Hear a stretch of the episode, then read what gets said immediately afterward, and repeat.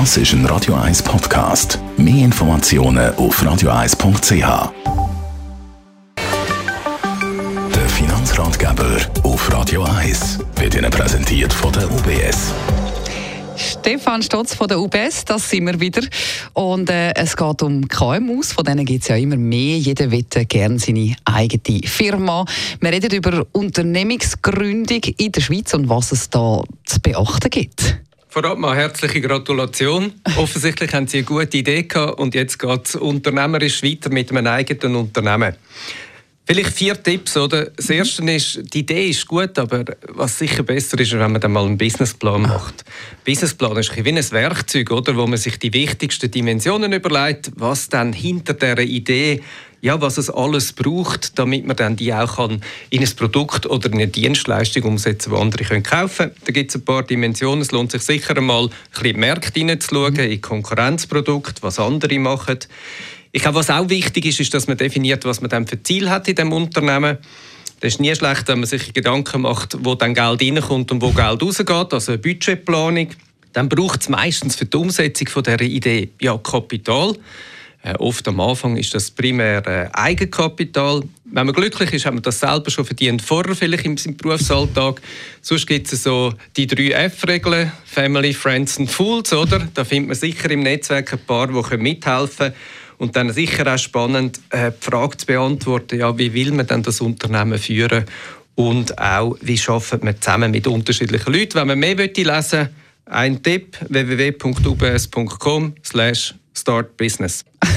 und die Rechtsform wird ja dann sicher auch bald ein Thema.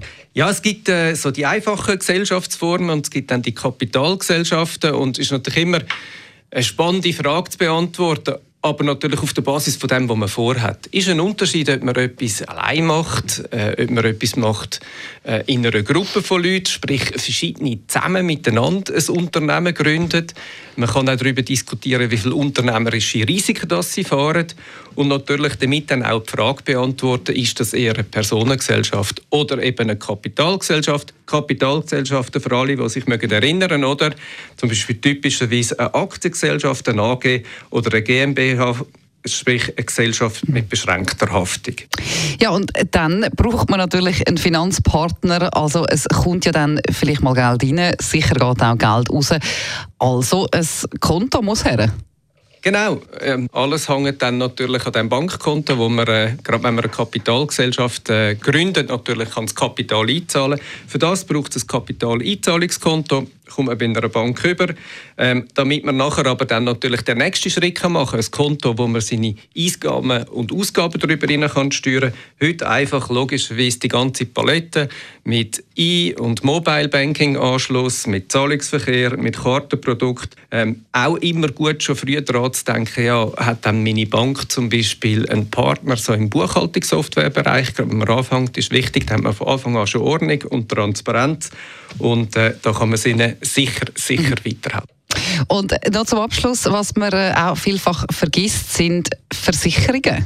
In der Gründung natürlich ganz wichtig, dass man sich schon Gedanken macht, ja, was sind denn also die wichtigsten Risiken, die ich sehe, aber auch, die ich dann als Unternehmerin oder Unternehmer muss versichern. Etwas, was vielleicht nicht immer zuvorderst steht, ist nämlich die berufliche Vorsorge. Wenn man dann wechselt als Arbeitnehmerin zum Arbeitgeber, oder, macht es wirklich Sinn, dass man sich Gedanken macht, ähm, wie man dann sicherstellt, dass man eben wirklich, wenn man das Mindestsalär überschreitet, eben auch in die berufliche Vorsorge einzahlt. Das zweite Thema ist natürlich sicher Unfallversicherung für sich selber, mhm. aber auch für die Mitarbeitenden von dem Unternehmen. Und das dritte ist Krankentaggeldversicherung, wo sie eine Lösung brauchen. Vielen herzlichen Dank, Stefan Stotz von der UBS.